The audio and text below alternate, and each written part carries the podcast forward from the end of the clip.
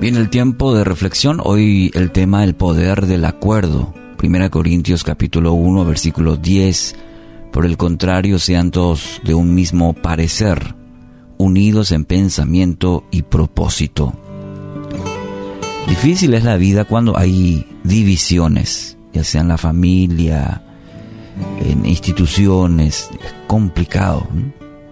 Cuando no hay acuerdo, por ejemplo en el matrimonio, todo se derrumba.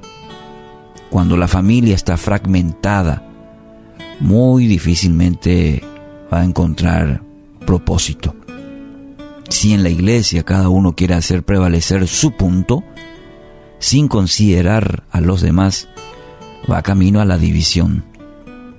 Y es lo que el apóstol Pablo exhorta en este capítulo del libro de Corintios, porque había serios problemas entre los hermanos de Corinto. Y es interesante notar que la razón principal de la división era la discusión por los dones más importantes. Fíjate, ese era el punto de discusión y eso trajo muchos problemas. ¿Cuáles eran los dones más importantes? Y bueno, por ahí va la mano.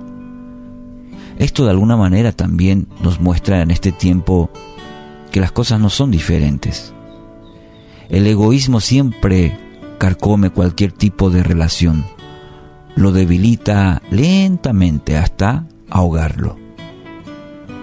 Lo que yo pienso, lo que yo digo o lo que hago es más importante. Nos colocamos muchas veces por encima de los demás. El hecho de ponernos un peldaño por encima de los demás es una actitud totalmente nociva en cualquier tipo de relación.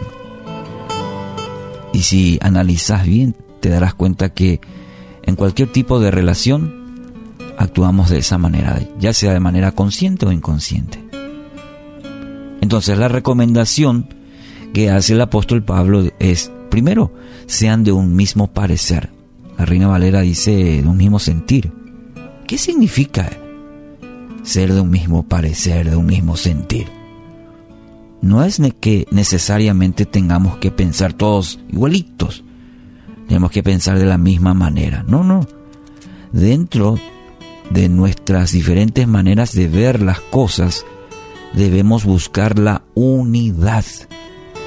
Mm, esto es muy diferente. Podemos pensar, claro, de hecho, en un matrimonio, por ejemplo, constituida por dos personas, piensan de manera diferentes, piensan, pero buscan el bien común claro, que beneficia en este caso al matrimonio. Debería por lo menos, según la palabra, ser de esa manera. Buscar la unidad. Resaltar los puntos que tenemos en común y no las diferencias que nos separan.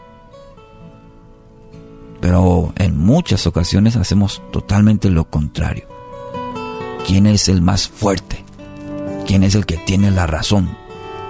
Y la defendemos, como dice, a capa y espada no es así, la palabra nos guía a...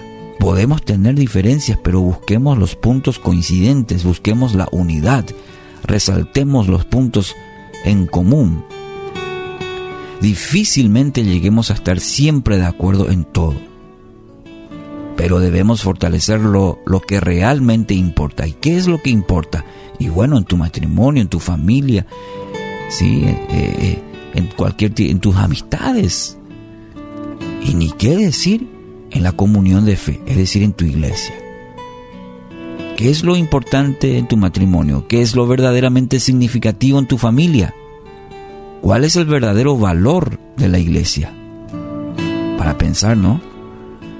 Como aquella conocida frase, trabajemos la unidad en la diversidad. Como, ¿recordás aquella canción ya que estamos en clásicos hoy? parte de una canción dice, ¿eres parte del problema o eres la solución?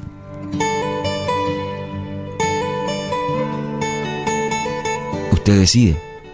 Nunca las diferencias insignificantes debe llevarnos a dividirnos. Primera Pedro capítulo 3 versículo 8. En fin, vivan en armonía los unos a los otros.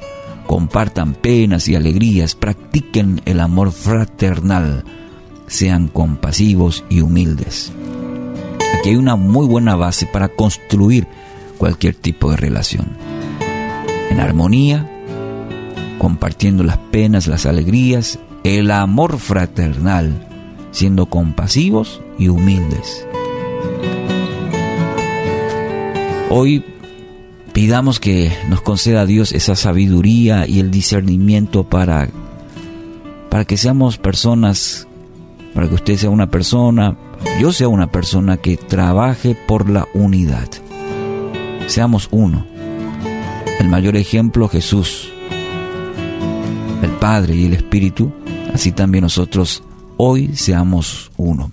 Y usted es parte importante en ello.